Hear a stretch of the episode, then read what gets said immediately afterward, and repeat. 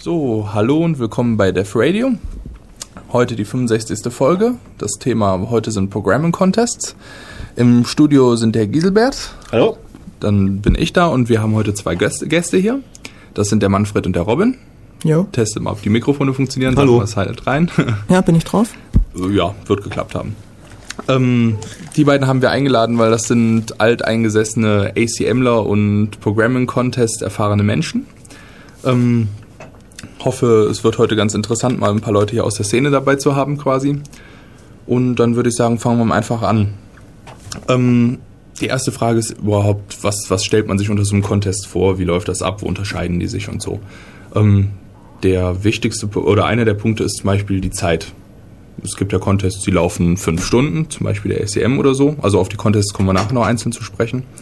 Und dann gibt es zum Beispiel Contests, die laufen länger oder kürzer oder so. Also zum Beispiel gibt es da Contests, wo man halt auch mit dem Internet sitzen, am Internet sitzen kann. Was gibt es da zum Beispiel an Contests so zeitmäßig? Ja, also das, was wir üblicherweise gemacht haben, das war halt ähm, die Contests im ACM ICPC-Style. Ähm, das sind Contests, die fünf Stunden dauern. Da bekommt man eine ganze Reihe von Aufgaben gestellt, ist ein Dreierteam, ähm, hat aber nur einen Rechner zur Verfügung und muss dann halt unter dieser Zeitbedingung von fünf Stunden halt versuchen, möglichst viele der gestellten Aufgaben zu lösen. Als Hilfsmittel sind dann nur erlaubt dieser PC. Nur dieser PC, äh, manch, also früher konnte man auch Bücher mitnehmen und ähnliches. Inzwischen wurde das weitgehend reduziert und man kann, ich glaube, so 25 Seiten an Ausdrucken mitnehmen. Ah, okay. Wobei man da ja aufpassen muss, es gibt Online-Contests, wo man dann, wobei man ja Online-Contests haben kann, da kann man natürlich nicht kontrollieren, was man für Hilfsmittel verwendet, natürlich. Und auch die Bandbreite ist da unterschiedlich. Also es gibt Contests mit nur einer Stunde, wo alle Hilfsmittel erlaubt sind, oder Contests über ein ganzes Wochenende teilweise auch, wo man dann nichts verwenden darf offiziell. Wo man teilweise auch anreisen muss und seine Rechner anschleppt selber. Oh. ja, das ist dann natürlich auch sehr nett, wenn man dann mit dem PC nach Lissabon reist oder so. Zum Beispiel, ja. Ähm, ja. Unterschiedlich sind auch die erlaubten Programmiersprachen zum Beispiel. Die sind ja auch nicht in jedem Contest gleich, oder? Was- Genau, aber normalerweise ist immer C++ erlaubt und meistens auch Java. Und einige Contests erlauben dann noch etwas esoterischere Sprachen. Haskell. Zum Beispiel. Oder es gibt dann auch einen Judge, der, bei dem man wirklich alles submitten kann, was man sich vorstellen kann an Programmiersprachen. Sogar PostScript. Ja, für Leute wie äh, der Mensch, der den Postscript HTTPD geschrieben hat, äh, man erinnert sich an die Freak-Sendung. Ja gut, also es ist ein Haufen Programmiersprachen je nach Contest erlaubt. Ähm, die Contests, die ihr größtenteils macht, das sind Team-Contests, also zu dritt. Das Ähm, stimmt, ja. Aber es Ja, gibt auch Einzelcontests. Natürlich gibt es auch Einzelcontests. Mhm. Allerdings ist da der Robin weiter vorne als ich. Also das wäre zum Beispiel Topcoder. Und Mhm. Ja gut, die Contests, die sprechen wir nachher alle einzeln mal an oder was wir dafür interessant halten mit Anekdoten und ein bisschen Story, wie lange es die gibt, was da genau gemacht wird. Ähm, ja, Preise gibt's auch, wenn man weit genug kommt. Je nach Contest, manchmal oder meistens beschränkt sich auf ein T-Shirt, das man dann aus aller Welt zugeschickt bekommt. Oder Rupien oder Ja, genau. zerknüttelte, Gut äh, zerknüttelte Urkunden oder so. Aber es gibt auch richtig finanziell rentable Contests, so Preisbereich 20.000 Dollar, manchmal auch mehr. Ja. Kann man also unter Umständen, wenn man sehr gut ist, schon sein äh, Studium so ein bisschen nebenbei mitfinanzieren. Das auf jeden Fall. Also da gibt's Leute, die über 100.000 Dollar gewonnen haben. womit man schon mal Tomek ins Spiel bringen könnte. bei, bei nur einem Contest wohlgemerkt. Es Genau. gibt ja noch mehrere, wo man vielleicht auch noch ein bisschen was absahnen kann. Eventuell, wenn man so bekannt ist wie er, kann man vielleicht auch noch irgendwas mit Werbung machen oder bei irgendwelchen Firmen hat man wahrscheinlich dann auch gar nicht so schlechte Einstiegschancen. Es gibt sogar Leute, die über diese Schiene schon nach Hollywood gekommen sind und in irgendwelchen Filmen mitspielen durften. Oh, weil, weil sie Programmierer waren, oder? Ja, genau. Die wurden irgendwie gecastet, weil sie Achso, und die, da bekannt wurden. und die sind dann in so Filmen wie Passwort Swordfish oder sowas in der Art dann zu sehen, oder? Ich weiß leider nicht in welchem. Ja, gut, interessant, interessant. Zur Musik ist übrigens noch zu sagen, die kommt heute auch von unseren beiden Gästen. Ähm, die favorisieren auch unterschiedliche Musikstile und daher ist das heute auch ein bisschen gemischt. Ja, Von gut. Manfred haben wir so ein bisschen äh, klassische die- Pianomusik, weil das, was wir spielen, ist ja immer zu grausig, meint er. und der Robin, der hat Jazz dabei. Werdet ihr gleich nachher auch noch ein paar nette Stücke von hören. Ähm, ja gut, dann sprechen wir ein paar einzelne Contests an, würde ich sagen, oder? Fangen wir erstmal mit dem dicksten an, oder? Mit dem ACM? Also unserer persönlichen Heimdisziplin. Ja. Ähm, der, also ACM persönlich ist ja erstmal gar kein Contest, sondern das ist ja ein Verein. Das ist ja die Association of Computing Machinery. Ähm, die gibt es ja schon ein Weilchen seit 1947 und die hat sich zum Ziel gesetzt, ähm, so ein bisschen die Kultur des Programmierens zu fördern. Um, so, so ein bisschen Ähnlichkeit mit, dem, äh, mit der Gesellschaft für Informatik hat das ja. Ja.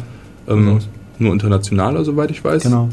Gesponsert ist das seit Jahren von IBM und Microsoft wurde es auch mal gesponsert, oder? Früher wurde es von Microsoft gesponsert, aber die letzten Jahre die ganze Zeit schon von Mhm. IBM. Also jetzt speziell der Contest. Ich Ja. denke, die Association selber nicht. Ja, die Association, die, ver- äh, die hat natürlich auch Mitgliedsbeiträge. Mhm. Die sind relativ gering für Studenten und man kann, bekommt dann beispielsweise Zugriff auf irgendwelche Papers und Haben ja auch einige Mitglieder, über 80.000 weltweit. hm. Ist ja auch nicht so wenig. Ähm, ACM ist ja auch die erste große Vereinigung von Informatikern weltweit. Ähm, ist ja jetzt auch schon ein Weilchen her, 1947. Ähm, ja, und dann gibt's halt, was uns natürlich sehr bei ACM interessiert, ist halt der ICPC. Das ist ja der International Coll äh, Collegiate Programming Contest. Genau. Ähm, und das ist ja das, wo ihr auch mitmacht. Ähm, der besteht aus, in den, im letzten Jahr war das, soweit ich weiß, die Zahlen hier, die ich habe, ähm, be- haben 5606 Teams mitgemacht, A3 Leute. Wobei man sagen muss, der ist nur offen für Studenten. Also es waren alles Teams aus irgendwelchen Unis, die sich da angemeldet haben. Um genau zu sein, waren das 1733 Universitäten aus 84 Ländern. Also ähm, International hat den Titel hat's verdient, würde ich sagen. 84 Länder, so viel kriege ich wahrscheinlich nicht zusammen, wenn ich aufzählen würde. Ähm, ja, gesponsert von IBM haben wir gesagt. Die Finals, äh, also beziehungsweise wie, wie läuft das dann da genau mit der Struktur? Wie, was kann man sich darunter vorstellen, wenn man da mitmacht bei diesem Contest? Also das ist ein Contest, der läuft über mehrere Runden. Ähm, üblicherweise gibt es häufig auch schon Lokalausscheider an den Universitäten. Also zum Beispiel gibt es das in Ulm, das sind die Locals. Ähm, da entscheidet sich halt, wie das Te- Team zusammengesetzt wird. Im Wesentlichen geht es dann aber los bei den Regionals. Das sind Regionalwettbewerbe. Da gibt es äh, fünf Stück in Europa, also Central, North, äh, Northwest, äh, Southwest, also alle Kombinationen von West, East, North und South, die Sinn machen. und ähm, da kann man dann halt anreisen, unter Umständen auch mehrere Teams einer Universität. Und äh, für den Fall, dass man es tatsächlich schafft, sich da unter den Top, ähm, ja, Top 2 zu Ja, je nach Größe der Region. bei gewissen Regionen, die sehr stark sind, beispielsweise ähm, in äh, Northwest European, wo äh, Russland teilnimmt, da kommen dann die besten zehn Teams weiter, soweit ich weiß. Aber die sind halt auch alle extrem stark. Aber Russland ist nicht Northwest. Ja, ich wollte gerade Ja. fragen. Ah ja, Russland gut, das müsste Northeast sein. Oder Central. Ah ja. Eher Northeast. Gut, westlich, das stimmt. okay, ähm, Das andere westlich. ja. also Russland gilt als sehr stark. Russland ist ja. so. Russland, Aber Polen. natürlich Polen auch. Ich meine, vorher haben wir einmal den Namen Tomek genannt.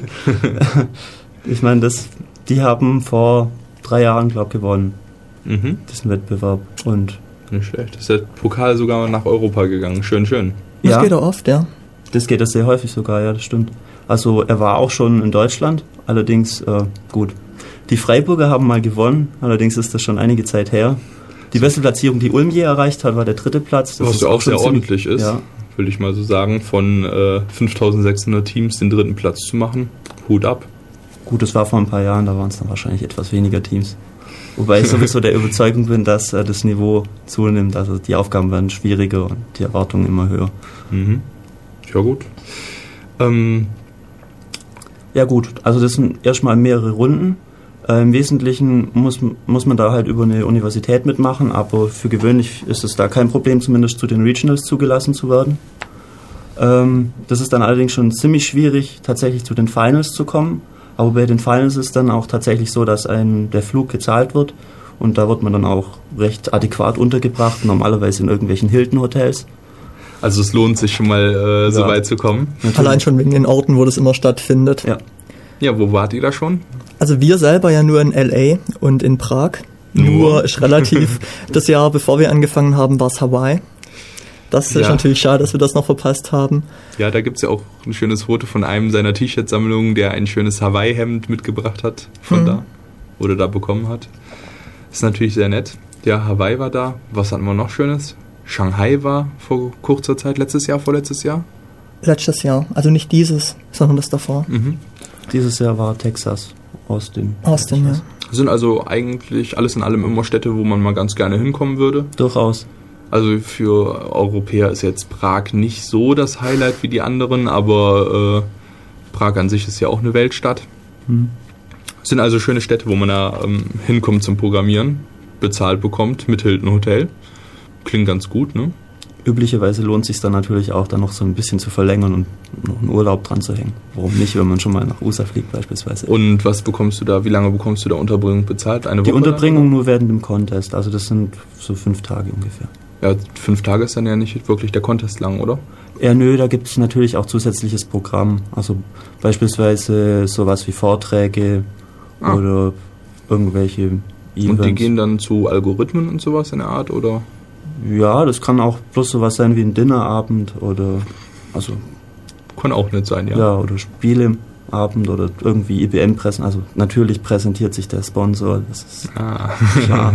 ich meine, bei Topcoder ist es auch nicht anders. Mhm. Und ähm, da wurden dann irgendwelche neuen Technologien vorgestellt. Oder Mhm. Ja gut, jetzt haben wir noch mal ein Weilchen über ACM geredet. Machen wir noch ein bisschen von der Musik rein, würde ich sagen. Was kommt jetzt? Kommt jetzt nochmal Klassik oder kommt jetzt Jazz? Jetzt kommt noch einmal Klassik, das ist ähm, auch aus dem äh, selben Werk von Debussy, ähm, das sechste Stück von sechs Stücken. Und vorher war das erste Stück dran und danach kommt dann noch ein Jazzstück. Ja, machen wir mal zwei Lieder. Okay.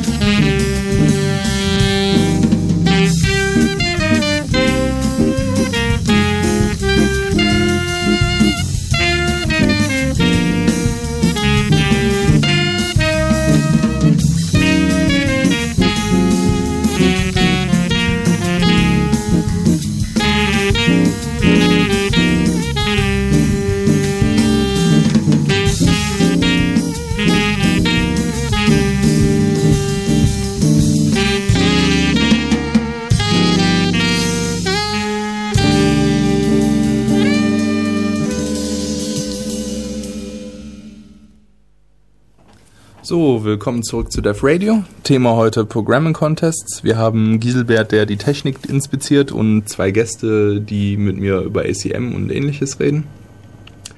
Ähm, ja, gerade in der Pause haben wir uns noch einige Sachen überlegt, die wir bei ACM natürlich unbedingt noch genannt werden müssen, wissen wollen. Bis jetzt haben wir ja hauptsächlich über die Organisation gesprochen, aber man muss natürlich auch darüber sprechen, wie so ein Contest konkret aussieht. Ja. Also das war diese Sache mit, man hat tatsächlich fünf Stunden Zeit, ein Rechner, Dreierteams. Und jetzt ist natürlich die Frage, ähm, wie teilt man Aufgaben auf? Man kriegt ja ungefähr zehn Aufgaben und ähm, das ist erstmal eine Menge, die einen total erschlägt und es ist wichtig, Aufgaben auch schnell zu lösen, weil die Zeit wird natürlich in die Wertung mit einbezogen. Und ähm, da gibt es dann üblicherweise in Teams immer Leute, die schneller sind, ähm, denen schiebt man dann einfache Aufgaben zu dann gibt es Leute, die sich auf äh, bestimmte Algorithmentypen spezialisieren. Und wenn man da ein bisschen Übung hat, erkennt man das recht schnell, was da, was da läuft. Also ob das jetzt eher im Graphenalgorithmus ist oder was, wo man Textstrings auseinandernehmen muss und die parsen. Oder ob das jetzt eher was Mathematisches ist oder geometrisch. Und ähm, im Wesentlichen versucht man das dann so schnell wie möglich in den Computer gehackt zu bekommen, während die anderen beiden da auch noch irgendwas sinnvoll machen. Ja, wie sieht das aus? Verteilt ihr das immer so, dass einige Leute auf einem Blatt Papier versuchen, sich da erstmal irgendwie einen Algorithmus zu also notieren? Oder? Idealerweise ist es auch so, dass alle Leute bereit dazu sind, auf dem Papier zu programmieren. Also tatsächlich Source Code auf den, aufs Papier zu schreiben, ja. so wie man es nachher abtippt in der Rechner rein. Ja, das wäre halt optimal, wenn man schnell tippen kann und zusätzlich das dann schon alles vorbereitet hat, dass man es dann nur noch reinhacken muss. Und es dann idealerweise auch noch direkt funktioniert. Ich meine, das, das, Bottleneck ist halt natürlich, dass nur ein Rechner zur Verfügung steht mhm. in häufigen Fällen. Und das Problem ist natürlich auch, üblicherweise programmiert man was und das kennt man ja, es funktioniert nicht. Ja. Also aus irgendwelchen unerfindlichen Gründen stürzt das Ding halt immer ab. Wenn es überhaupt so weit kommt, erstmal ja, muss man ja, ja kompiliert muss. Ja, erstmal. Ja, was es auch nicht längst immer tut. Hm.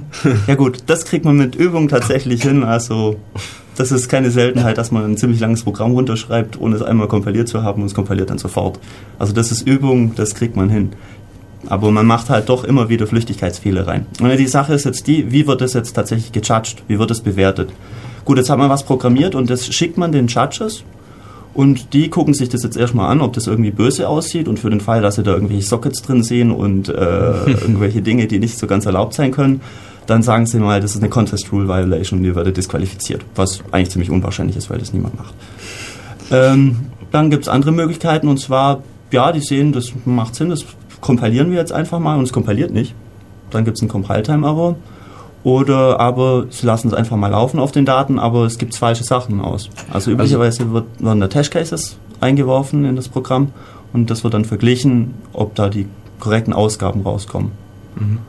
Ja, also dieses, diese Testdaten, die der, die in der Aufgabenstellung übergeben werden, die ist halt meistens auch nur ein kleiner Testfall, der halt ungefähr das abgrast, was man ungefähr machen muss, aber die großen, komplexen Fälle, die hat dann nur die Jury während der. Genau das. Ja. Das sind über, übersimplifizierte Eingaben für das, was man tatsächlich als Text vor sich liegen hat in der Problembeschreibung.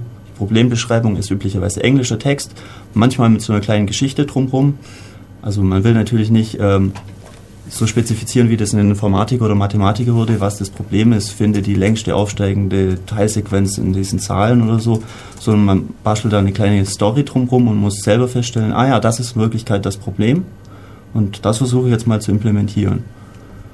Gut, und für den Fall, dass man tatsächlich Glück hat, kriegt man einen Accepted. Das bedeutet, man hat sein Programm submitted, die haben das gecheckt mit ihren schwierigen Eingabedaten und haben festgestellt, das hat immer das Richtige ausgegeben. Und auch Dann, schnell genug. Und auch schnell genug, mhm. weil es gibt auch Time Limits und das war für uns äh, die letzten Jahre vor allem immer ein echtes Problem. Wobei man da ja ein bisschen tricksen kann, was man dazu sagen muss. Also nachdem wir im vorletzten Jahr richtige Schwierigkeiten hatten mit der Zeit, haben wir uns überlegt, ob man da nicht irgendwie noch Tricks erfinden könnte, um seine Programme schneller zu bekommen. Vor allem hat uns genervt, dass die nicht optimiert kompilieren bei sich. Also haben wir mal angefangen zu überprüfen, ob das nicht klappen könnte, nach Assembler zu kompilieren, optimiert und denen einfach den Assembler-Code einzuschicken. Und Wunder, oh Wunder, die haben das sogar gefressen. nach äh, wie lange Beratungszeit? ja, das hat eine halbe Stunde gedauert. Da gibt es üblicherweise einen Probe-Contest davor und da haben wir das submitted und die haben einfach nicht geantwortet, ob das jetzt accepted oder äh, Contest Rule Violation ist oder sonst irgendwas sondern die haben uns einfach warten lassen und irgendwie nach einer halben Stunde haben sie sich dann durchgerungen, Accepted zu geben. Die Sache war die, das Erstaunliche ist, wir haben das nach Assembler kompiliert und dann in ein C-Programm reingefrickelt. Und der Scherz dran war, dieses C-Programm hat halt mit ANSI Wall Pedantic kompiliert. Also äh, gut, ich finde das etwas erstaunlich, dass Assembler-Code ANSI-kompatibel sein soll, aber hm. mag sein. Und soll es recht sein. Und Gut, wenn man das so sieht, da kann man ja dann richtig fies cheaten und seine Programme in einer Sprache seiner Wahl schreiben, die irgendwie kompilieren kann. Äh Durchaus, alles was so ein GCC Frontend oder mäßiges Teil hat. Hm. Ja, man. aber man arbeitet ja auf deren Systemen dort. Also da ist nicht unbedingt alles installiert, was man ah. sich wünschen würde. Okay. Ja, aber also eine Minimalumgebung hat man zum Beispiel einen vernünftigen Editor wie VI oder gewisse andere Editoren wie Emacs. Aha, den wollte ich jetzt aber auch erwähnt haben. Oder Jehova. Eclipse, ja. wir sind ja bei IBM. Genau, für die Java-Freunde gibt es natürlich auch noch was richtig Bloatiges. ja gut. Hm. Und ähm, für den Fall, dass man Accepted bekommen hat, dann kriegt man einen Luftballon. Und das ist das, was eigentlich dies, äh, das Flair von dem Contest ausmacht. Das ist auf den ganzen kleinen Bildchen und auf den Logos auch immer abgebildet. Von wegen ähm, lösen, Luftballons kriegen und dann sieht man normalerweise immer ein recht buntes Bild von Rechnern, wo irgendwelche Luftballons dran kleben und äh, ja. Und man sieht gleich auf einen Blick, wer ja. äh, recht gut ist. und wer welche gelöst hat. Jede Farbe. Ja, jeder, jedes Problem hat seine eigene Farbe sogar. Hm. Und da kann man sich dann am besten auch noch mit äh, behelfen, dass man dann sieht, ah, viele haben jetzt Rot, also muss Rot recht ähm, einfach oder machbar sein. Äh, setze ich mich mal da dran. Genau. Mhm. Das sind natürlich auch ähm, Überlegungen, die man machen muss. Also es geht darum, die einfachen zu finden und für den Fall, dass man irgend nur schwierige bearbeitet, seiner Meinung nach, und feststellt, alle anderen lösen diese Aufgabe, dann muss man natürlich sofort auch umdenken. Mhm. Denn die Wertung ist so, es werden die Zeiten zusammensummiert, zu denen man seine richtige Lösung eingeschickt hat. Und diese Gesamtzeiten werden nachher gegeneinander verglichen. Das heißt, es bringt keinen Vorteil, eine schwerere Aufgabe als andere gelöst zu haben, sondern es geht in erster Linie darum, möglichst viele zu lösen und dann die in möglichst kurzer Gesamtzeit zu mhm. haben. Und das sieht dann halt auch wirklich bei den, zum Beispiel bei den Regionals, ähm, also diese ein Fünftel Europa-Contests quasi. Da sieht es dann ja auch so aus, dass dann ein, quasi ein riesengroßer Raum ist, wo ganz viele Leute an ihren Kisten sitzen und die haben ganz viele Luftballons an ihren Kisten, Ja, wenn es so. gut gelaufen ist bis dahin. Mhm. So kann man sich das vorstellen. Ja, und da sitz, sitzen dann so Leute wie Manfred und Robin mittendrin und hacken halt äh, Wilde den Computer. Ja.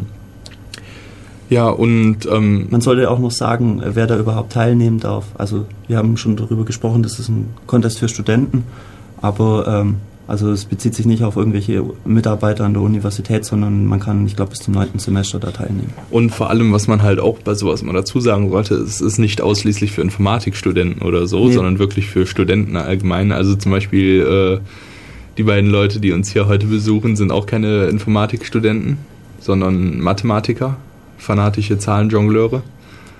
Hm, Naja, also Sofern man Mathe überhaupt jemals Zahlen sieht. Aber ja. oder griechische Buchstaben oder irgendwelche Konstrukte, die man nicht kreieren kann, sondern sich nur vorstellen kann in irgendwelchen endlich dimensionalen Räumen oder so. Okay. ähm, gut. Ja, das ist halt ACM so. Das war ja eigentlich Ja. alles, was dazu zu sagen war, oder? Habt ihr da noch was? Ja, also zu dem Wettbewerb selber kann man natürlich auch noch was sagen. Also, wie schon gesagt, wurde dann die Finalrunde meistens in Hilton Hotels gehostet. Und da gibt's dann auch Programm. Und da gibt's nochmal so einen Wettbewerb im Wettbewerb. Ähm, das wird vom Sponsor ausgerichtet, von IBM. Das nennt sich Java Challenge. Das ist ein- eine ganz lustige Sache. Beispielsweise programmiert man da so einen kleinen Zauberer. Und äh, jeder Pro also jedes Team programmiert einen Zauberer und die lassen die dann gegenseitig an gegeneinander antreten im Endeffekt. Also so eine künstliche Intelligenz. Ja. Man bekommt ein Interface vorgegeben mit irgendwelchen Aktionen oder Sensoren und dann schreibt man einfach ein Programm dahinter, das es irgendwie bedient. Ja, und der Gewinner ist halt der Last Man Standing, so nach dem Motto. Das ist solche Robot Wars halt. Ja. Quasi Mhm. Core Wars. Ja, Oder genau. was es Sachen. auch gab, war so kleine ähm, Autorennen. Da musste man halt ähm, für ein gegebenes Interface so ein kleines Auto fahren lassen und musste da halt so ja, selber sich aussuchen, ob man jetzt eher schneller fahren will oder besseres Handling hat. Und dann konnte man, glaube Reifen abschießen und damit andere Autos crashen. Ja. Und da ging es halt darum, so, wer hat overall die beste Performance. Mhm. Habt ihr da auch mitgemacht, oder? Klar, das ist, das ist halt ein so ein ähm, Sub-Event da, so zur Unterhaltung.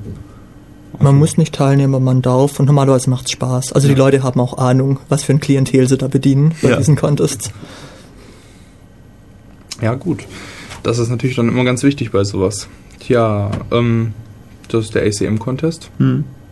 Ganz interessant ist auch noch der Topcoder. Ja, ich befürchte, da wird der Robin wahrscheinlich etwas mehr erzählen können.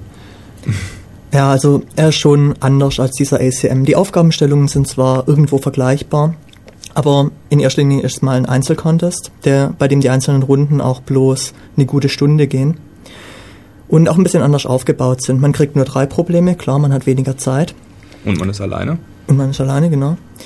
Das heißt, man hat alle Rechnerzeit, die man will, muss aber halt trotzdem schnell arbeiten. Und das Besondere dran, was nur bei Topcoder, soweit ich weiß, vorhanden ist, man hat nach fünf Minuten Pause nach dem Contest nochmal 15 Minuten eine Challenge Phase, bei der man sich die Programme der anderen Teilnehmer anschauen darf und versucht, Fehler da drin zu finden. Und wenn man das schafft, dann kriegt man nochmal Zusatzpunkte.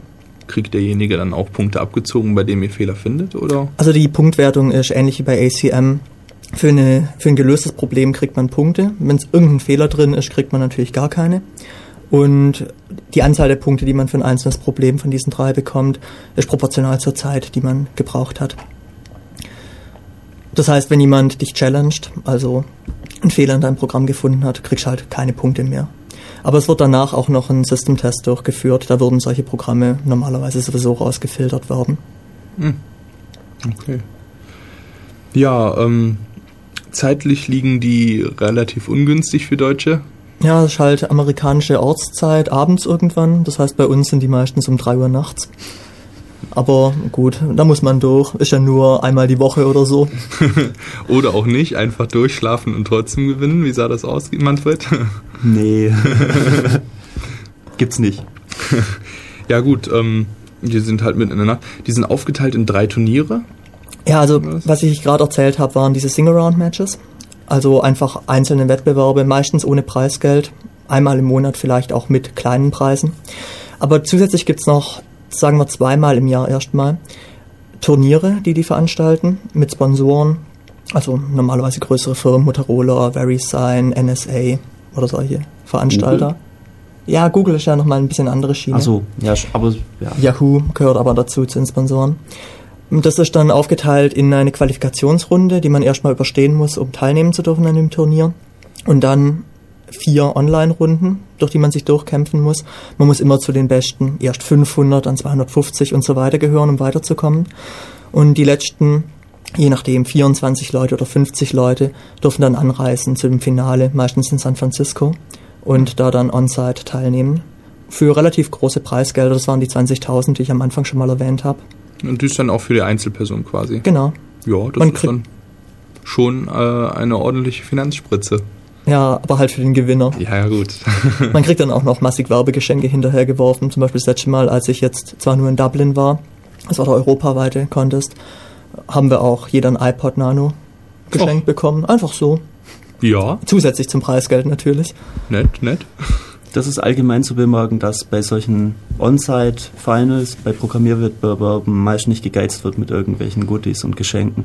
Das Bei heißt, dem ICPC ist es auch so, dass man da taschenweise Zeug bekommt. Also die schenken einem schon Rucksäcke, damit man die ganzen Geschenke heimtragen kann. das heißt zum Beispiel Apple ist da auch bei den Sponsoren dabei oder kaufen die quasi dann Zeugs, was die verteilen oder wie sieht das da aus? Also diesmal gab es kein Apple bei den Sponsoren. Ich weiß nicht, woher sie die bekommen haben. Ich denke einfach selber eingekauft. Hm. Ja gut, die scheinen dann also recht äh, gut auszustatten. Ja. Also die haben Geld natürlich ohne Ende, diese Firmen. Hm, ja. Und auch die haben ein ziemlich umfangreiches Rahmenprogramm. Zum Beispiel gibt es bei diesen Turnieren regelmäßig noch ein Pokerturnier im Vorfeld, wenn man angereist ist. Auch immer ganz lustig. Gibt natürlich auch wieder massig Preise zu gewinnen dort. Das, ist dann vorm Kon eigentlichen Contest oder? Ja, am Tag davor Ja, normalerweise. dann können also die Programmierer die Spielschulden, die sie vorher machen, nachher wieder rausprogrammieren quasi. Ja gut, man spielt ja nicht um Geld, sondern nur um, ja, Klamotten. nee, Poker-Chipsets war das letzte Mal. Und ich habe noch eine Grafikkarte gewonnen und noch Beim Pokern? Ja, genau. Wow, cool. ja. Wobei man auch sagen muss, das Topcoder ist deutlich kommerzieller orientiert. Also das bedeutet, ähm, die fragen einen auch immer, ob man Jobinteressen hat bei den Sponsoren, ob man da angeschrieben werden möchte. Und das kann schon sehr attraktiv sein, weil Ja. es gibt eine ganze Zahl von Sponsoren und wenn man da demonstrieren kann erfolgreich, dass man tatsächlich gut programmiert, dann also ein Praktikum kriegt man da mindestens. Und äh, so Jobs in Firmen wie Yahoo oder so Ja, oder ja. Google vielleicht sogar sind äh, alles andere als unbeliebt. Ja, So wenn, wenn wir gerade von Google reden, die machen noch ihr komplett eigenes Turnier. Google fährt ja immer ein bisschen eigene Schienen, was das angeht. Und haben da jetzt in Europa, in Indien und weltweit jeweils ein Turnier im Jahr. Europa, Indien und weltweit, ja. Ja. nee, also die drei Turniere gibt's eben. Und die kombinieren das auch. Wenn man da anreist, kriegt man gleich, wenn man will, ein Jobinterview am Tag nach dem Contest angeboten, bevor man wieder abreist. Hat sich irgendwie eingebürgert jetzt. Da machen auch die allermeisten mit. Einfach so spaßeshalber mal. Ja, gut. ja, ähm, vom Programmieren her, also zum Beispiel Topcode hat ja auch ein recht äh, ausführliches Webinterface, wo sich halt Leute so quasi profilmäßig eintragen können und auch so St äh, Statistiken und so haben, ne? Das war doch Topcode auch. Genau, man programmiert in einem Java-Applet drin. Und ja gut, jetzt hat man verschiedene Möglichkeiten. Entweder man schreibt tatsächlich in diesem Applet oder man installiert sich ein paar Plugins, die das benutzbarer machen. Zum Beispiel kann man sich die Problemstellung und einen Programmrumpf auf die Festplatte kopieren lassen, da programmieren und das dann wieder automatisch hochladen lassen und so weiter. Aber man hat da ein sehr festes Framework, in dem man arbeiten muss. Ja gut, und dann gibt's natürlich diese Topcoder-Seite mit jede Menge Statistiken, wo man sehen kann, da wie viel, also welches Quantil man hat, wie viel Prozent aller Programmierer schlechter sind als man selber nach dem Rating. nach jeder von diesen Veranstaltungen, nach jedem Single-Round-Match wird das Rating geupdatet, je nachdem, wie gut man sich platziert hat. Und dann steigt man halt auf in der Gesamtliste oder auch ab. Mhm. Das Ja. ist so ein Elo-Rating vergleichbar zum Schach. Mhm. Und mhm. welch oh Wunder, wer steht wohl ganz oben? Der von uns bereits zweimal erwähnte Tomek. und da sollte man auch noch dazu sagen, allein bei diesen Topcoder-Wettbewerben hat er, also bei Topcoder allein schon 110.000 Dollar Preisgeld gemacht. Und bei diesen Google Code Champs hat er, glaube ich, auch des Öfteren schon gewonnen und ordentlich Preisgeld gewonnen. Mhm. Ja gut, ich würde sagen, wir machen jetzt nochmal ein bisschen Musik. Da haben wir so schöne Musik von euch dabei. Die wurde jetzt übrigens auch schon äh, zweimal im IRC gelobt, die Musik. Ähm, das heißt, wir geben den Leuten mal Nachschub, spielen ein bisschen was ein. Viel Spaß.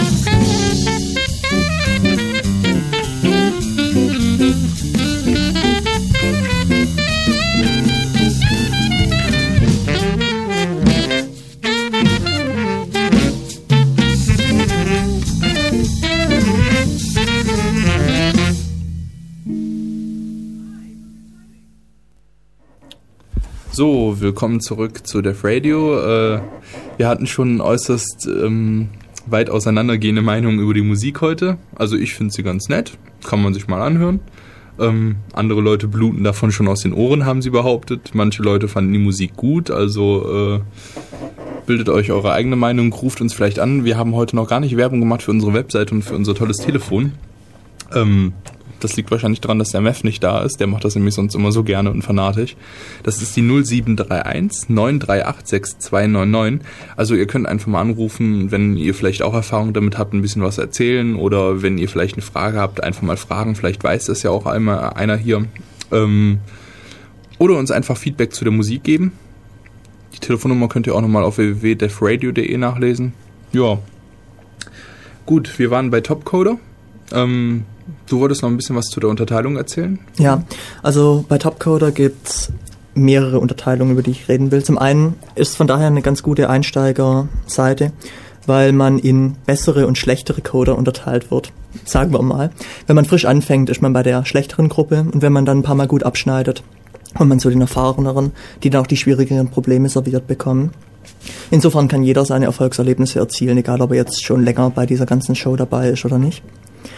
Innerhalb dieser Divisions wird dann nochmal unterteilt während den Contests in verschiedene Räume, a 15 bis 20 Leute. Das hat vor allem den Sinn, dass in dieser Challenge Phase, von der ich vorher gesprochen habe, man sich nicht die Programme von 500 anderen Teilnehmern durchgucken muss, sondern sich halt auf die 20 konzentrieren muss, kann, die bei ihm selber im Raum sind und dass man einfach den direkteren Vergleich in einer kleineren Gruppe hat.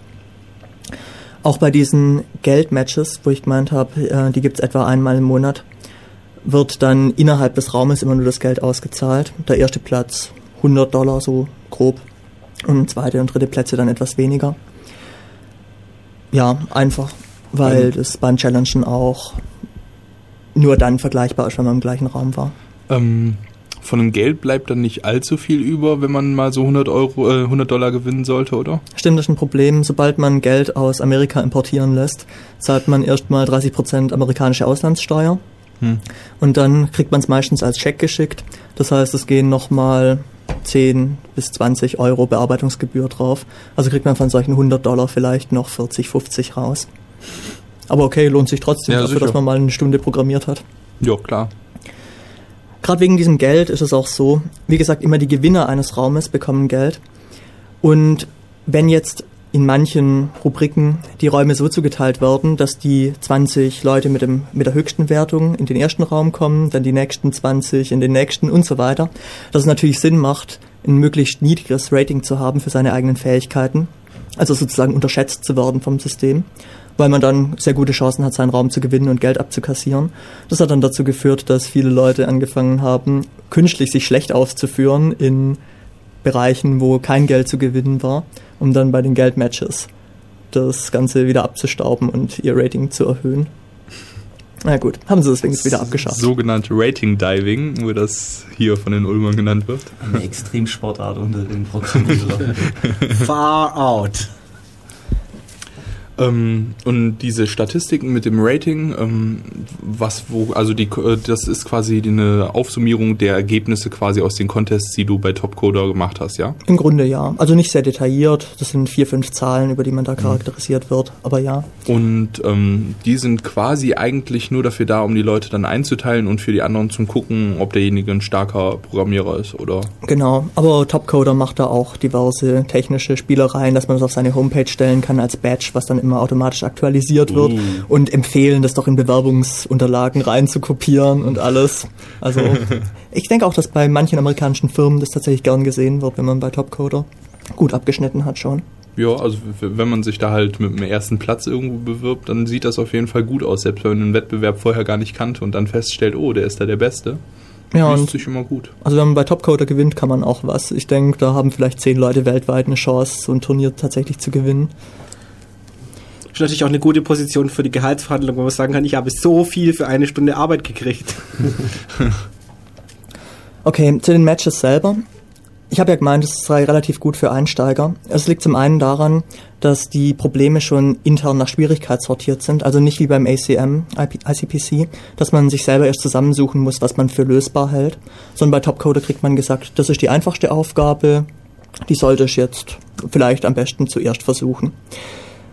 Die sind normalerweise auch so, dass man als erfahrener Programmierer nicht mehr als fünf bis zehn Minuten dafür braucht, also wirklich machbar. Und für die Fälle, dass man mal wirklich keinerlei Ahnung hat, wie das gegangen wäre, gibt's zu jedem Match im Nachhinein, ein paar Tage später, auch noch einen Write-up, wo genau erklärt wird, wie die Probleme gedacht waren, ein paar Beispielimplementierungen angegeben werden und so weiter. Also wenn man anfangen will mit diesem Programming Contest, dann bietet sich das an, denke ich, bei Topcoder mal einzusteigen und sich so ein paar alte Matches anzugucken, selber zu versuchen und dann noch zu gucken, was denn die Musterlösung war. Also für die Leute, die sich für sowas interessieren, einfach mal auf topcoder.com gehen, Genau. das, ne? topcoder.com. Einfach mal registrieren, reinschnuppern. Ähm, die Links zu ACM, Topcoder etc., die werde ich nachher alle in die Sendungsbeschreibung reinpacken, damit ihr die halt schön gebündelt auf einem Fleck habt. Interessant ist da natürlich auch, dass man die Lösungen sieht von den Koryphäen, die da besonders gut abgeschnitten haben. Also da sieht man halt, beispielsweise man selber hat es irgendwie hinbekommen, hat aber eine Stunde lang drin rumprogrammiert und jetzt würde man doch gern sehen, wie der das in fünf Minuten gepackt hat. und da kann man teilweise schon einiges lernen, wenn man da von den Meistern... Und sich verdammt deprimieren. ja, durchaus. Und manchmal ist das Code sogar lesbar.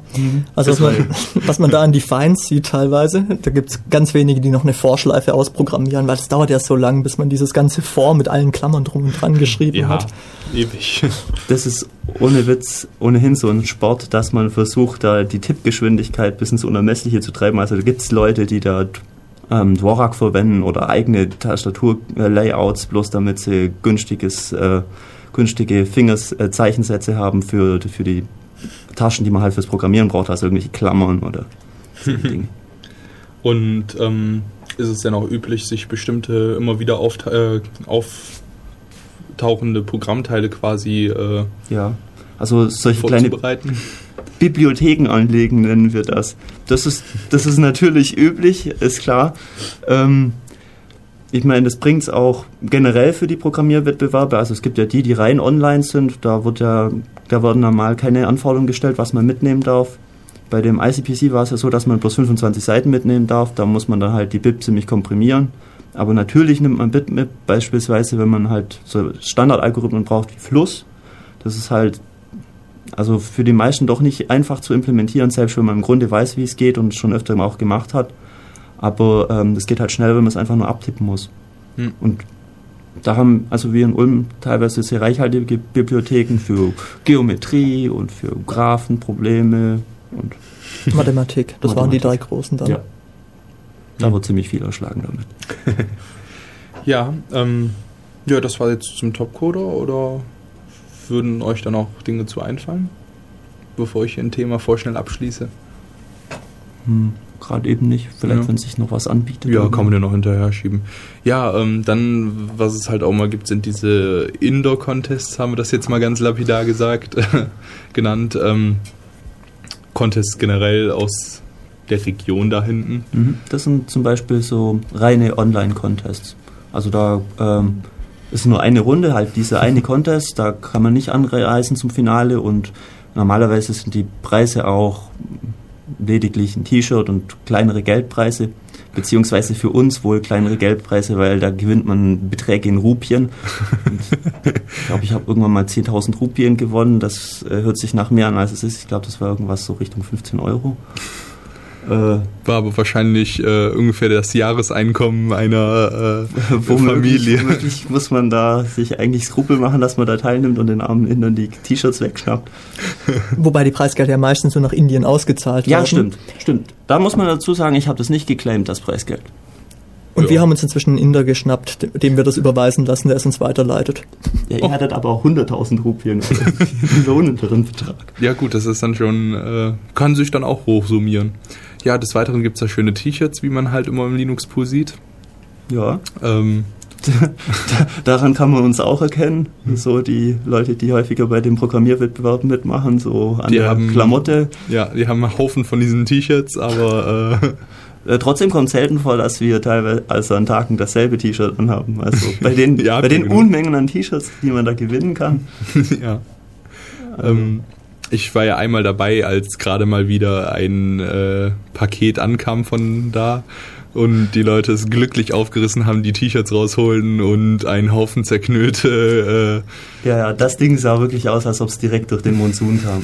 also, äh, das ist immer diese, diese selbe Art von Verpackung, diese, ja, das ist total aufgelöst, aber so Fasermaterial, deswegen fällt das Zeug, das drin ist, doch nicht raus, aber man kann halt schon reingucken.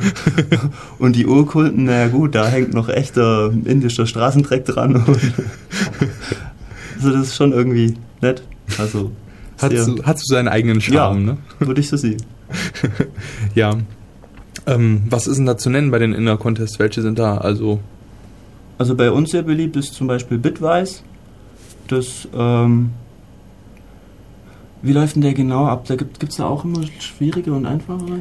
Also es gibt, glaube die Unterteilung. Äh, ja, genau, das ist der einzige Contest, den ich kenne, bei dem man graduell geratet wird. Also je nachdem, wie viele der Probleme man löst oder wie gut man sie löst, kriegt man unterschiedlich viele Punkte. Stimmt. Das ist untypisch, weil bei allen anderen kriegt man halt für eine akzeptable Lösung volle Punktzahl oder sonst keine und dann gegebenenfalls noch abhängig von der Zeit. Und ja, Bitwise ist, glaube zwölf Stunden immer.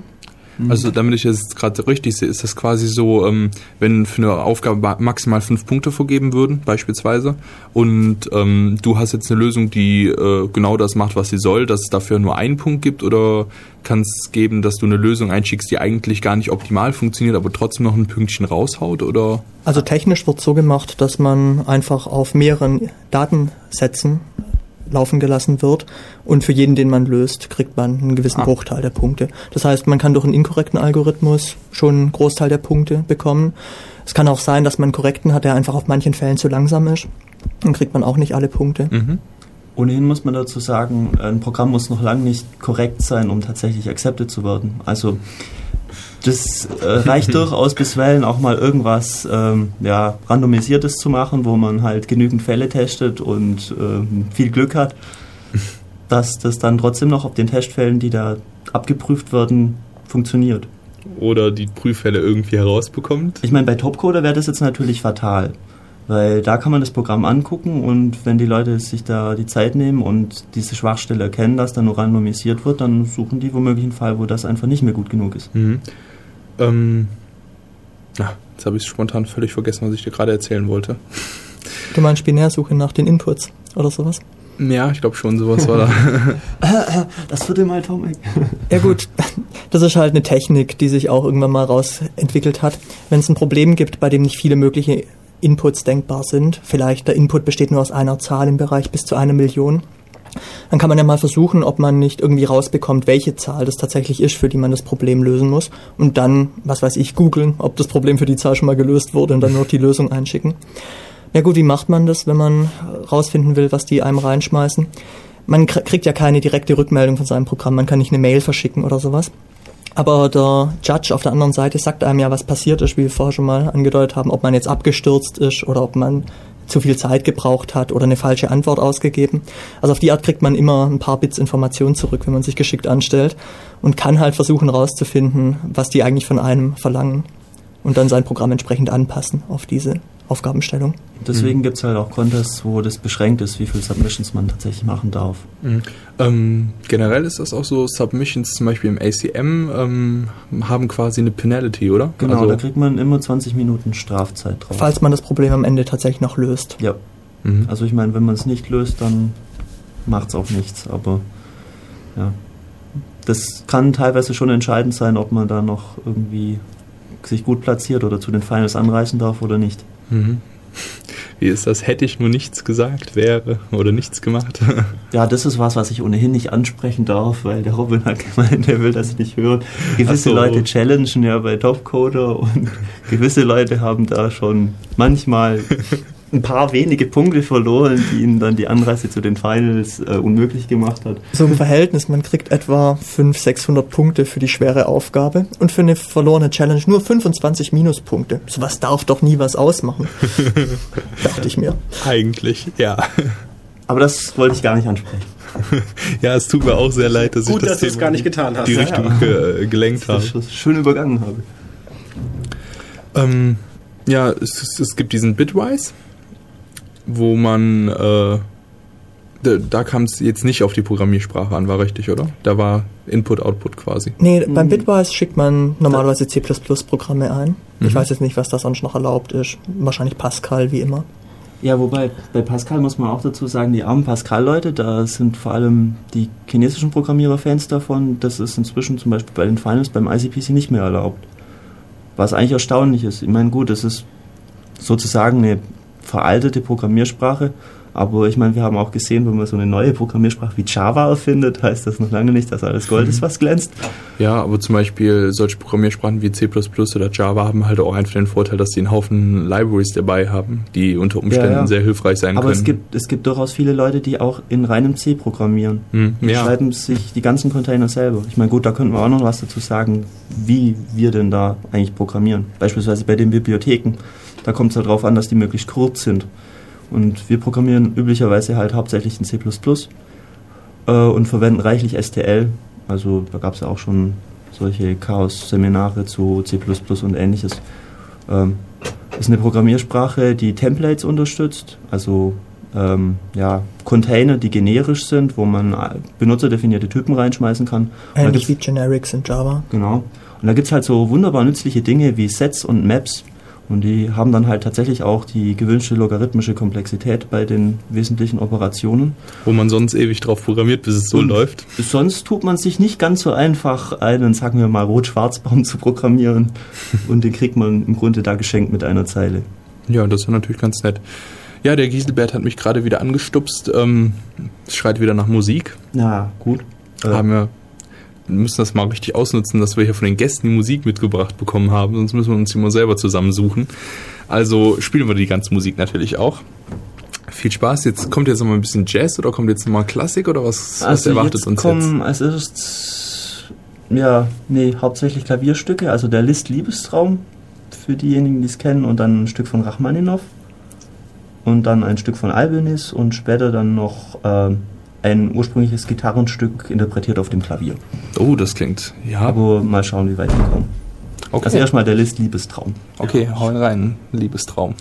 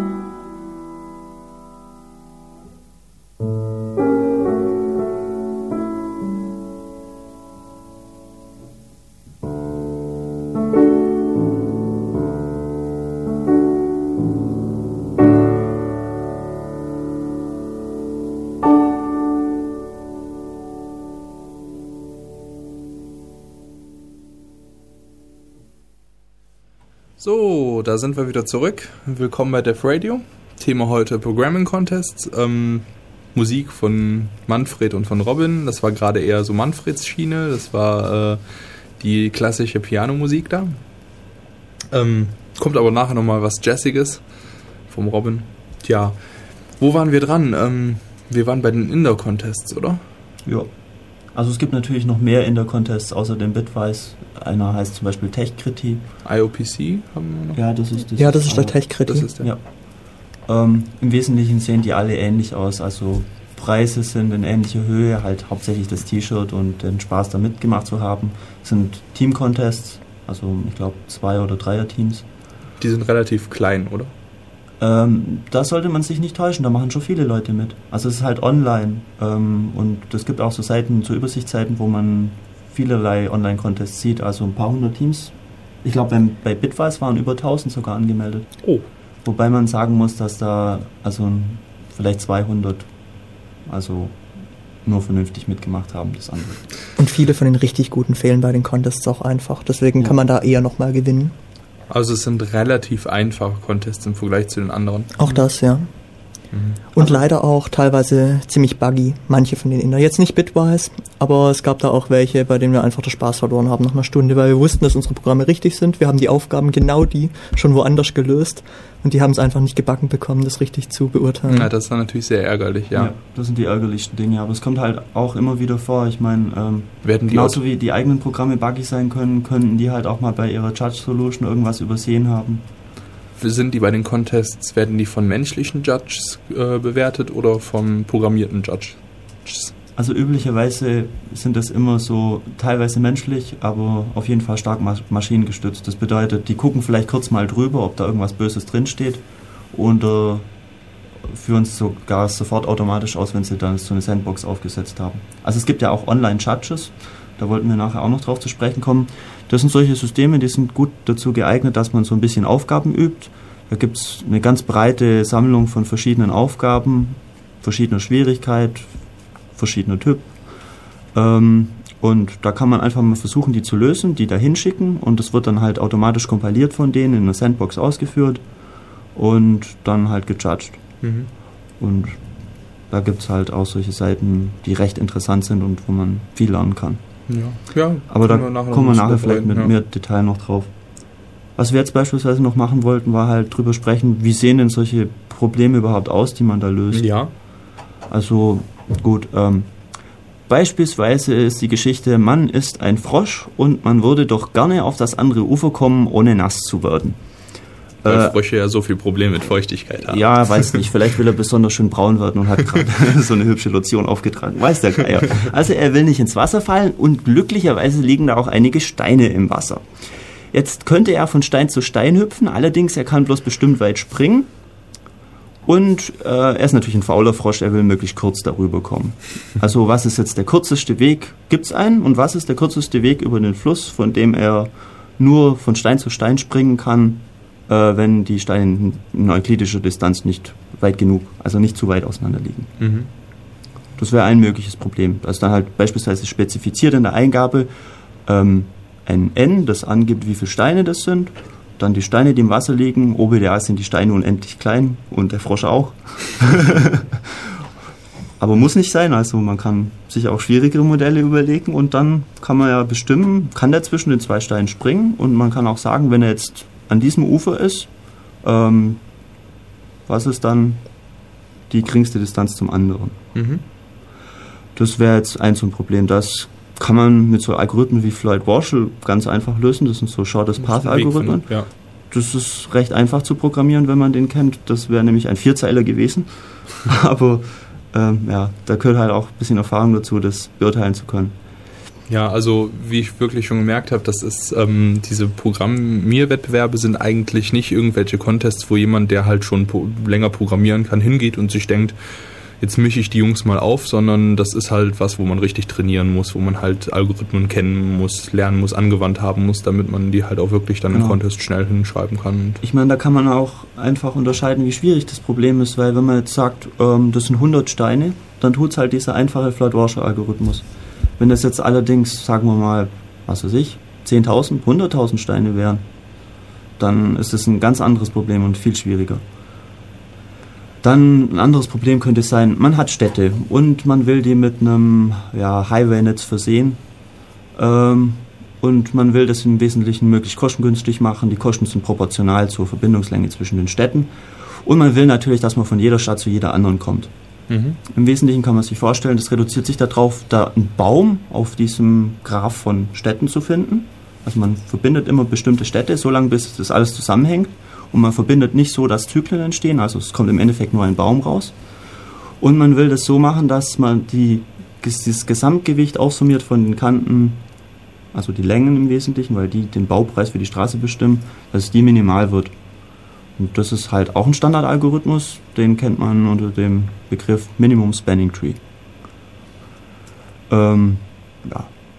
Dann gibt es auch solche ähm, eher geometrischen Algorithmen.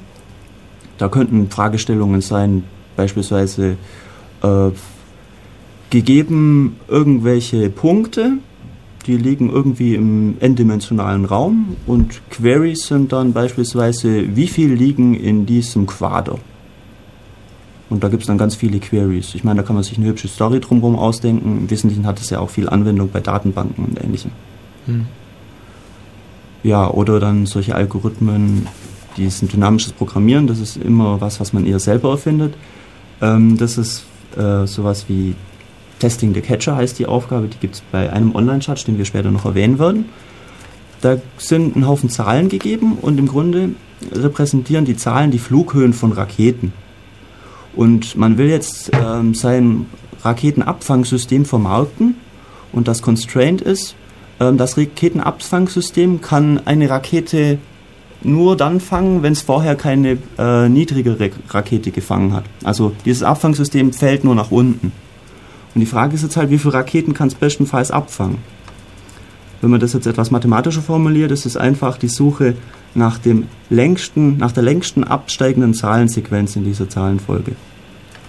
Also nach einer Subsequenz. Man lässt einige Zahlen weg, aber will die längste rausfinden, die da absteigt. So was ist ähm, ein einfaches Beispiel für dynamisches Programmieren. Mhm. Also es gibt ganz viele verschiedene Typen Ja. von Algorithmen und Mhm. Möglichkeiten, sowas zu lösen. Ja. Ähm, und das sind jetzt aber auch alles jeweils immer nur die Contests, die über Algorithmen gehen. Zum Beispiel bei Topcoder gab es ja auch Genau. noch andere, ne? Oder? Da war doch. Stimmt. Das stimmt, ja. Bei Topcoder machen wir zwar normalerweise bloß bei diesen Algorithm-Contests mit, wo es tatsächlich solche Aufgabentypen gibt.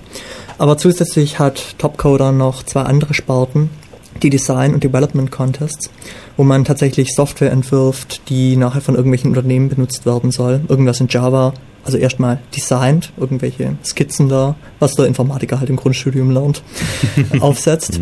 Und dann in der zweiten Phase wieder als eigener Wettbewerb die Programmierung durchführt.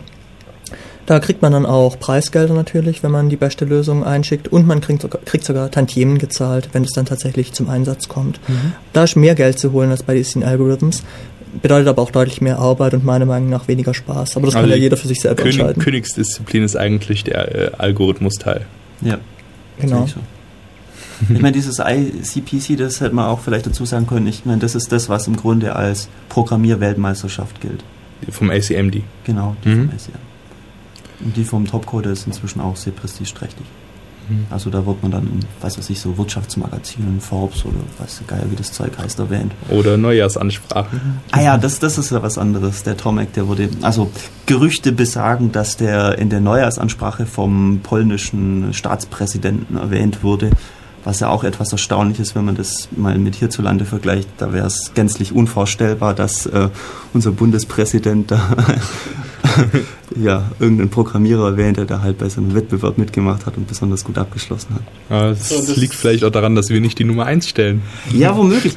womöglich soll ich Lügen gestraft werden und Ulm gewinnt nächstes Jahr die Finals und natürlich wird der Bundespräsident Köhler da das ausführlich ansprechen seiner Neujahrsansprache. Ja, hoffen wir doch. Naja. Ähm, zum Beispiel dieser Tomek, wie alt ist der? Der ist ja auch noch ein ganz junger Bursche eigentlich von den Fotos her, oder? Ja, der ist ziemlich jung.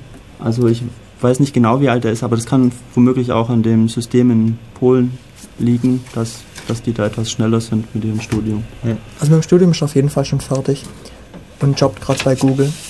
Aber ich würde sagen 23, 24 vielleicht in der Größenordnung. Ja, und dem Alter mit Programmiercontests gut Geld gemacht und äh, in die Neujahrsansprache Ja. vom Bundespräsidenten geschafft. Das geht so in die Richtung von 200.000 Dollar.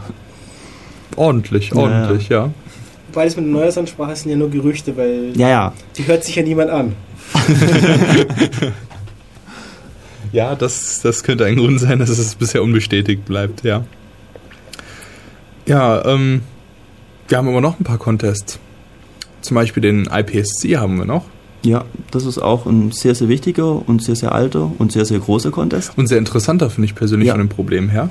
Genau, da gibt es nämlich auch teilweise ganz andere Problemstellungen, sowas wie interaktive Probleme, wo man da beispielsweise so, ja, man, man muss irgendwas äh, rausfinden und darf bestimmte Fragen stellen und muss sich jetzt eine optimale Strategie überlegen und dann stellt man die Fragen per E-Mail und kriegt dann immer eine Antwort und kann dann halt auch eine Antwortmail schicken. Allerdings ist das Constraint, man hat bloß 10 Mails zur Verfügung. Ähm, interessant ist da zum Beispiel auch noch, dass man beim IPSC ja auch normales Internet hat. Das heißt, äh, du kannst ja andere Quellen benutzen, wenn Ja. du meinst, sie helfen dir in irgendeiner Art. Und auch noch interessant ist, ähm, also es gibt ähm, immer so ungefähr zehn Probleme und ähm, du musst deine Programme nicht hinschicken. Ich weiß nicht, für manche Leute ist es vielleicht ein Frevel, wenn sie ihren schönen Code submitten. die wollen da lieber nur Also die, die Ein- und Ausgabedateien Die haben. Closed Source Menschen machen, die in, machen den IPSC quasi. Ja, ja, nee, nee. Also da ist es halt so, dass man die Eingabedateien kriegt und zwar eine einfache und eine schwierige für dasselbe Problem. Und ähm, die einfache kann man halt normalerweise mit naiven Ansätzen lösen. Die schwierige, da braucht man dann halt die cleveren Dinge oder viel Zeit. Also man kann da teilweise auch was reißen, indem man einfach ja, Sein Algorithmus drei einen ganzen Stunden Cluster dafür verwendet und das ewig laufen lässt oder das den Rechner fünf Stunden lang betreibt. Einige Probleme Problem. kann man sogar von Hand lösen, zumindest mal die einfachen Teile davon. Machen auch Leute. Ja, das gab mal die Aufgabe, du hast so ein gigantisches ASCII-Grid und du solltest da drin Smileys finden. War das das, wo wir dann in der Cafete gehockt sind und das Blatt ausgemalt haben, wir zwei, während wir auf die Pizza gewartet das, haben? das, war was, das war was anderes, das war die Python Challenge. Da wollten So, wir stimmt. ursprünglich auch noch was dazu sagen, aber Mal sehen, ob die Zeit bleibt. Ja. ja, mal sehen. Ähm, Also das ist halt auch ein sehr alter Contest, der ist, glaube tschechisch, soweit ich weiß, der IPSC, Internet Problem Solving Contest. Und wie schon gesagt, da kriegt man die Eingabedateien und man schickt seine Ausgaben hin und es gibt immer auch noch so eine Non-Standard-Aufgabe. Zum Beispiel das letzte Mal für, für das Publikum, das ihr hier ansprecht, dürfte das vielleicht interessant sein. Da gab es auch einige Sachen, die was mit Krypto zu tun hatten Ja, oder so von beim und- letzten Mal war ja auch, glaube ich, diese. Nicht-Standardaufgabe war dieses Matroska, wenn ich mich richtig erinnere. Kann das vielleicht? Ja, genau. Ähm, das war, also ich fand die Aufgabe super klasse, ehrlich gesagt. Hat richtig Spaß gemacht, weil ich habe da selber ein bisschen drüber geguckt. Dass da, man hat quasi, also es ging im Endeffekt darum, dass man halt einen Textblock bekommen hat. Man wusste so auf den ersten Blick nicht sofort, was das unbedingt sein soll. Und dann heißt es halt, ja, findet mal raus, was damit jetzt los ist eigentlich. Und ähm, dann muss man den halt Base 64 encoden oder decoden quasi und äh, dann kommt man auf irgendwelche Programmiersprachen oder irgend, also ähm, es geht halt immer weiter. Es ist halt viel Bastelei, um halt am Endeffekt auf das Ergebnis zu kommen mit einem, also man will jetzt natürlich hier auch nicht spoilern oder so, aber äh, falls ihr euch danach dran versuchen wollt. Aber ähm, es gab teilweise in dieser Aufgabe allein viele Sachen, wo man ein bisschen querdenken musste und Auch ein äh, bisschen was kann man schon verraten. Da waren beispielsweise Sackgassen eingebaut, da gab es ein Post-Skript und da war man natürlich verleitet, das anzuschauen und in dem Bild, da gab es halt ein Programm oder ja, eigentlich erstmal bloß Zeichen. Da standen halt ein blaues Screen, so ein Midnight Commander mäßig und da waren irgendwelche Zeichen zu sehen. Und naja, für diejenigen, die sich halt mit esoterischen Programmiersprachen auskennen, ist das natürlich dann gleich offensichtlich. Das muss, was war's? Bifansch sein. Ah, Bifansch war's. Gut, äh, das führt man dann natürlich, also das tippt man dann natürlich ab, weil einem bleibt nicht Nein, viel nein. anderes übrig. Nein, nein, man googelt erstmal nach einem Bifansch-Interpreter, so. findet keinen funktionierenden und führt das Ding im Kopf aus. Ja, idealerweise das. Aber wir haben ja einen JavaScript-Interpreter gefunden und haben das dann ausgeführt und da kam dann ein Pascal-Programm raus und man stelle sich vor, dieses Pascal-Programm war eine Quine. Ja, Und das war dann irgendwie die Sackgasse, weil da ging es halt nicht mehr weiter und Quine war nicht die Lösung des Problems. Also für die Leute, denen das jetzt nicht sofort klar ist, was eine Quine ist, ähm, eine Quine ist ein, äh, eine kleine Disziplin unter Programmierern, was sehr gerne äh, gebastelt wird. Das sind kleine Programmschnipsel, die beim Ausführen ihren eigenen Quellcode ausgeben. Ähm, das ist nicht immer ganz so einfach, wie es vielleicht klingt, weil ihr müsst halt bedenken, angenommen, ihr habt ein Programm, wo ihr sowas habt wie Print-Text dann äh, und ihr gebt halt den Text aus, dann ist das zwar mit eurem Source Code gleich, aber dann fehlt quasi das Print da drin. Da muss man sich also bestimmter Tricks behelfen. Also ein Quine ist nicht immer ganz so einfach, wie es vielleicht klingen mag und äh, in dem Fall sehr interessant, da das, äh, wenn man es halt ausgeführt hat, sich selber wieder ausgegeben hat. Das heißt, man kam effektiv einfach nicht weiter. Hm. Und der Witz wäre jetzt gewesen, man hätte halt in dieses PostScript reinschauen sollen, weil PostScript selber ist auch eine Programmiersprache, das wird ja von Druckern interpretiert, das ist so eine stackbasierte Programmiersprache. Und in dieses PostScript rein, da war ein Tech-File versteckt. Und in diesem Tech-File war ein C-File versteckt und so weiter und so fort. Also, äh, ja. Wenn man da halt diese Matroschka geknackt hat, dann kam man halt im Endeffekt tatsächlich bei einem Passwort raus, das man submitten konnte und dann kann man die Punkte für die schwierige äh, Aufgabe gut geschrieben. Ja. Was mir dabei auch gerade einfällt, im Jahr davor gab es als Aufgabe, man bekam eine Programmiersprache spezifiziert, die jetzt nicht Stack-basiert war, sondern Queue-basiert und musste darin dann diverse Programmieraufgaben lösen. Die also, einfache war sortieren und die schwierige war eine Qual. Ja, genau, stimmt.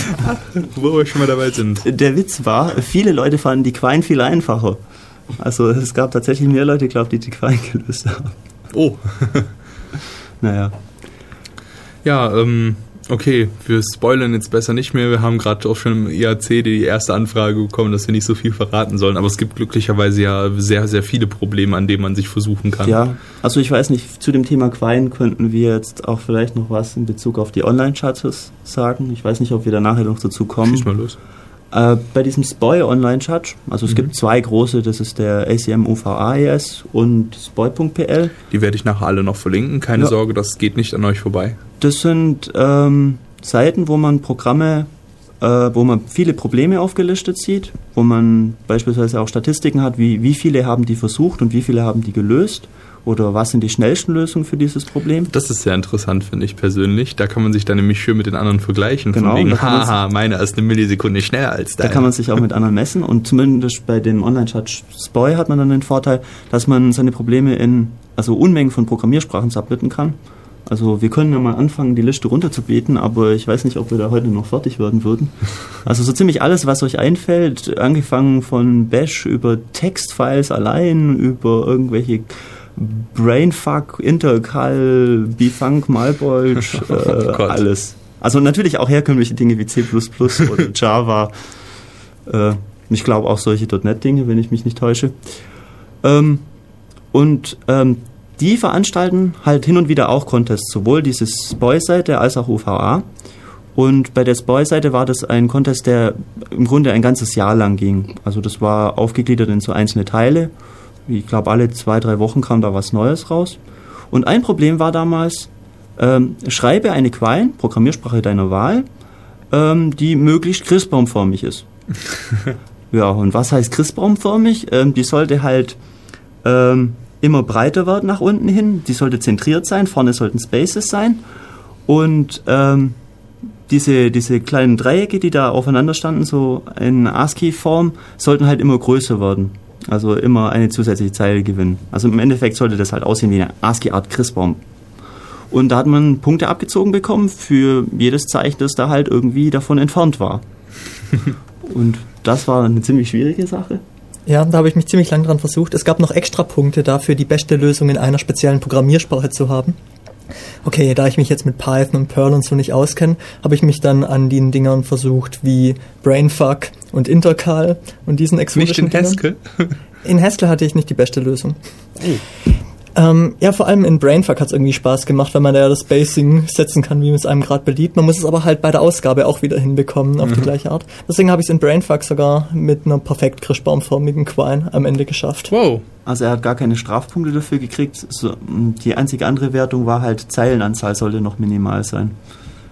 Also will heißen, die war halt dann ziemlich lang, aber perfekt. Ja. Oh, großer Christbaum halt. Und wer es in Intercal schafft, der darf mir gerne eine Mail schicken, weil da habe ich ewig dran gedoktert. Mehrere Wochenenden. Das gilt sowieso bei einigen Aufgaben, dass man da teilweise sehr viel Zeit investiert, um die zu lösen. Also das kommt schon gut und gerne vor, dass man da ganz verschiedene Arten von Lösungsansätzen probiert, feststellt, das taugt alles nicht. Einen Monat später findet man irgendein Paper und denkt sich, hm, vielleicht tut's das. Und dann stellt man fest, auch noch nicht. Aber irgendwie kann man das dann noch vielleicht noch abwandeln und da gibt's halt so geflügelte Worte in unserem Verein, so nach dem Motto, wenn man da Jules sagt, dann nicken alle und schmunzeln, weil da hat der Simon sich sehr verdient drum gemacht, da hat er bestimmt einen Monat lang dran gearbeitet und andere haben ihm auch versucht zu helfen. So, worum Also- ging's da, oder? Ja, das ist jetzt ein bisschen unpraktischer zu beschreiben. Das Fürs war so ein, so ein String-Problem. Also es war ähnlich wie Longest Come Substring. Wenn du also zwei Strings hast, dann willst du äh, den längsten ähm, Substring, der in beiden Hm. Strings drin ich vorkommt. denke, das in war. Subsequence in dem Problem, nicht Substring. Ah ja, natürlich. Subsequence. Ja. Okay, irgendwas Komplexeres also.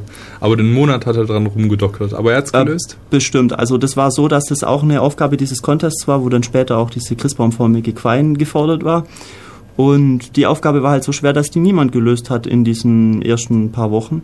Und die ist dann halt immer noch in, die nächsten, in den nächsten Contest mit eingegangen, zum doppelten Rating dann halt. Uh. Also, ja. Aber da hat Simon sie dann gelöst, Im oder? Endeffekt drei Leute, zwei Ulmer und natürlich noch Tomek. ja. Der Okay. per Hashing allerdings. Also, ja. Ja, wie, also was kann man als äh, Nicht-Insider unter solchen Begriffen wie Hashing in dem Fall verstehen? Hm, Der hat halt, ich wie gesagt, das war ein String-Problem und der hat jetzt irgendwie geschickt gehasht. Ich denke nicht, dass der Algorithmus unbedingt optimale Komplexität und alles hatte, aber auf dem Input war es halt schnell genug und das hat auch gereicht. Oh, okay. Also was accepted gibt, ist erlaubt, heißt das. Okay.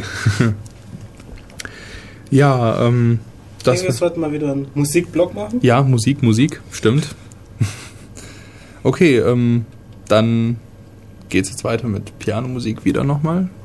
Nein, nein. Oder? Wir können alternativ auch jetzt mal das eine auslassen und gleich zum Jazzstück springen. Äh, sollte jetzt nicht erstmal das vielgerühmte klavier Ja, okay. Stück kommen? Das können wir natürlich auch anhören, ist hübsch. Vielleicht können manche dieses Gitarrenstück. Okay. Viel Spaß.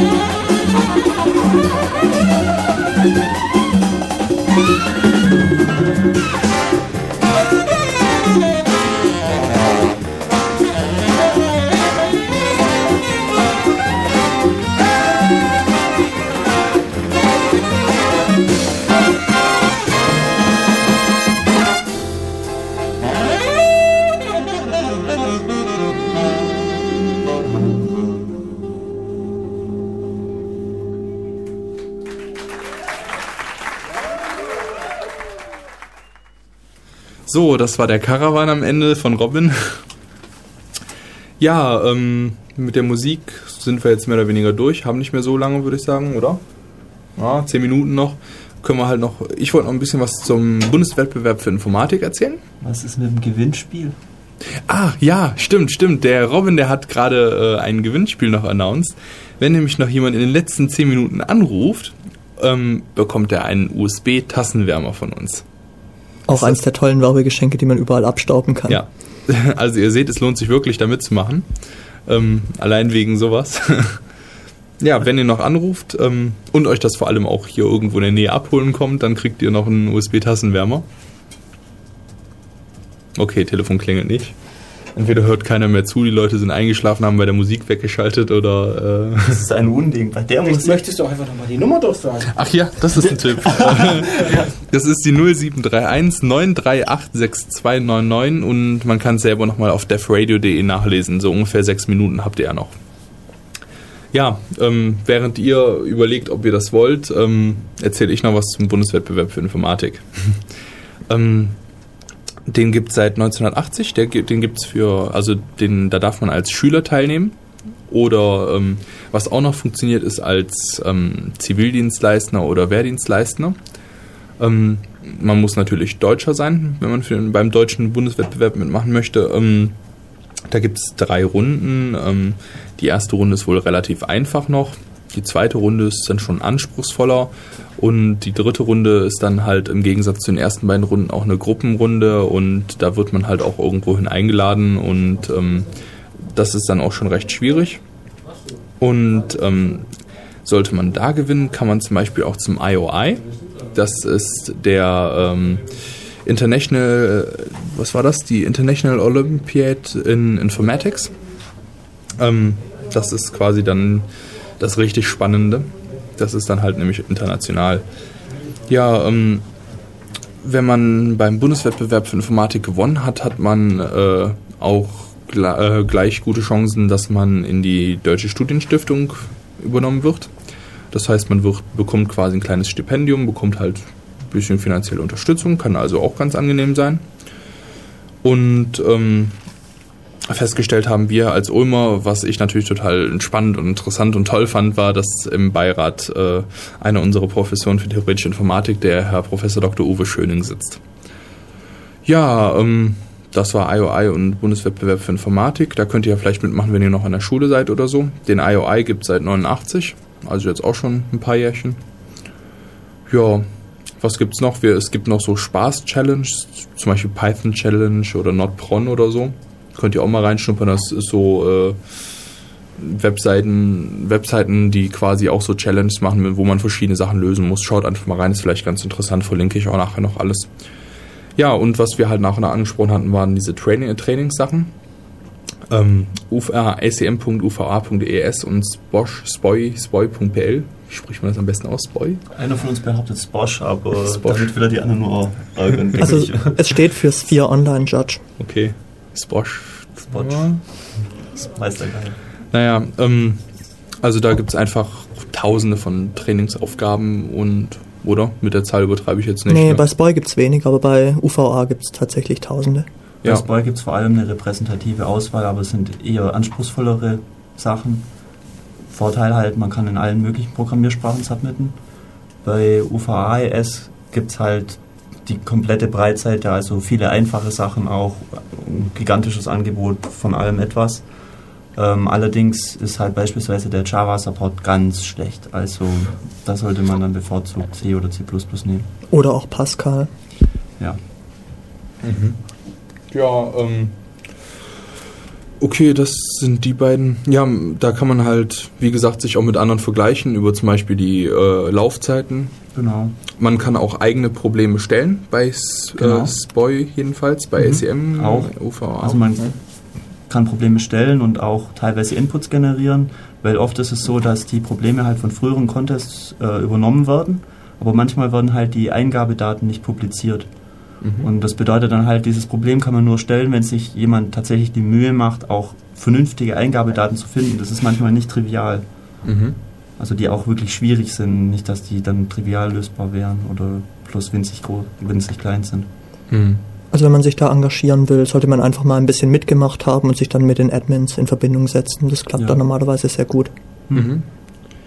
Ja, das heißt jetzt für jemanden, der unsere Sendung gehört hat, das ganz interessant fand, da mal ein bisschen reinschnuppern möchte, der sollte mal bei Topcode reingucken und sich halt vielleicht mal ein paar Aufgaben bei acm.uva.es oder SPOI Mhm. äh, ansehen, mal ein bisschen probieren, ob er das selber gelöst kriegt, vielleicht mit der Online-Judge mal ein bisschen ausprobieren. Genau, und an der Uni Ulm gibt es da halt auch eine aktive Community. Das Ja. heißt, man kann uns Ähm, gerne mal kontaktieren. Ja, genau, einfach mal in den Linux-Pool unten kommen. Beispielsweise. Da hängen ja immer die Mathematiker rum. Ja. und die CCC-Fritzen. Und irgendwer wird einem da bestimmt weiterhelfen, wenn man da mal Fragen hat oder vielleicht mal bei einem Training mitmachen möchte oder ein paar Tipps braucht, wie man irgendein Problem löst. Der Klar. Robin oder der Manfred der hat das nämlich bestimmt schon gemacht bei den tausend Sachen, die die da schon gelöst haben. Ja gut, ähm, dann haben wir jetzt noch fünf Minuten. Nein. Nicht? Meine Uhr ist, glaube ich, irgendwie... eine Minute. Oh, Und niemand okay. will sich die Finger verbrennen am USB-Tastenwarmer. Ja, Unvorstellbar. tja, gut. Ein derart nützliches Tool. Dabei zeige ich doch endlich mal, wofür USB gut ist. Ja. Ja. ja, die meisten Leute meinten, die benutzen Notebooks und wollen ihren USB-Saft nicht für einen USB-Tastenwärmer verschwenden. Und vor allem, wir haben auch recht viele Zuhörer, die weiter weg wohnen und die kommen nicht unbedingt für einen USB-Tastenwärmer hergefahren. Wobei wir auch schon mal Besuch hatten aus Berlin, der extra mal hergekommen ist für eine Sendung. Cool. Ja. Gut, dann war es das schon wieder. Ging doch recht flott vorbei. Ähm, ja. Dann wünschen wir euch noch einen angenehmen Sonntagnachmittag. Spielen zum Ausklingen, sollen wir noch ein bisschen Musik spielen? Ja, ne? Ist ja noch was da. Noch ein klassisches, vielleicht was von Chopin. Ja, gerne. Das wäre dann das nächste, was auf der Liste ist. Ja, perfekt. Ich habe hier schon was vorbereitet. Okay, dann wünschen wir euch noch einen schönen Sonntagnachmittag. Ähm, vergnügt euch noch ein bisschen mit Chopin. Wir lassen den noch laufen und bis übernächste Woche. Jo. Tschüss. Ciao. Tschö.